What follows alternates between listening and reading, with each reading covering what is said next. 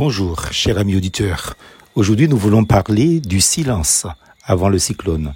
Dans Lamentation de Jérémie au chapitre 3, versets 25 et 26, nous lisons L'Éternel est plein de bonté pour ceux qui ont confiance en lui, pour ceux qui se tournent vers lui.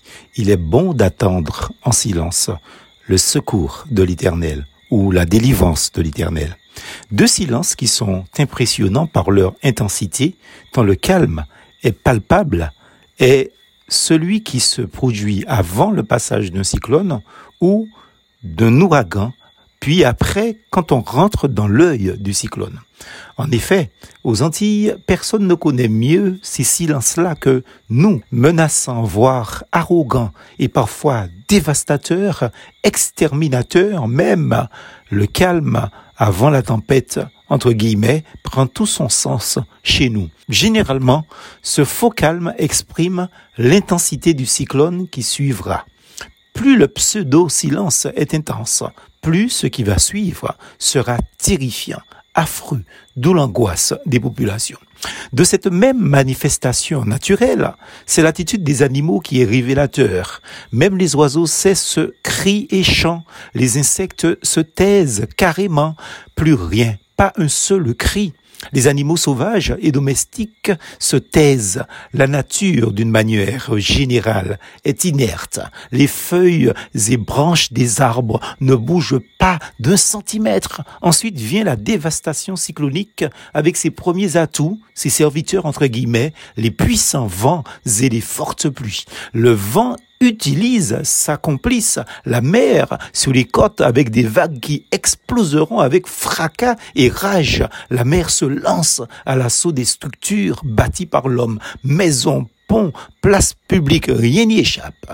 La violence des flots issus d'un cyclone me surprendra toujours, malgré mon admiration pour la mer. Mais parfois, c'est dans notre âme que surgit, que rugit la tempête, le cyclone. Le Seigneur se plaît à nous rappeler les promesses de sa parole qui, dans certaines circonstances difficiles, dans les tempêtes que nous traversons, deviennent réalité si nous plaçons notre vie entre ses mains. Ne courons pas le risque d'entendre à nos oreilles ce même reproche que Jésus a fait à ses disciples. Pourquoi avez-vous peur, gens de peu de foi? Nos oreilles sifflent au gré des rumeurs sur nous, des mauvaises nouvelles et parfois face à des réalités liées à la société instable dans laquelle nous vivons. Nos pensées grondent sous notre crâne et notre cœur défaillent à la moindre alerte.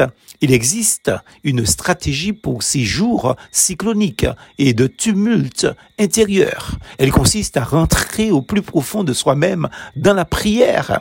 Je cite, mais quand tu pries, entre dans ta chambre, ferme ta porte et prie ton Père qui est là dans le lieu secret et ton Père qui voit dans le silence te le rendra. Matthieu chapitre 6 verset 6. Ou faire silence carrément.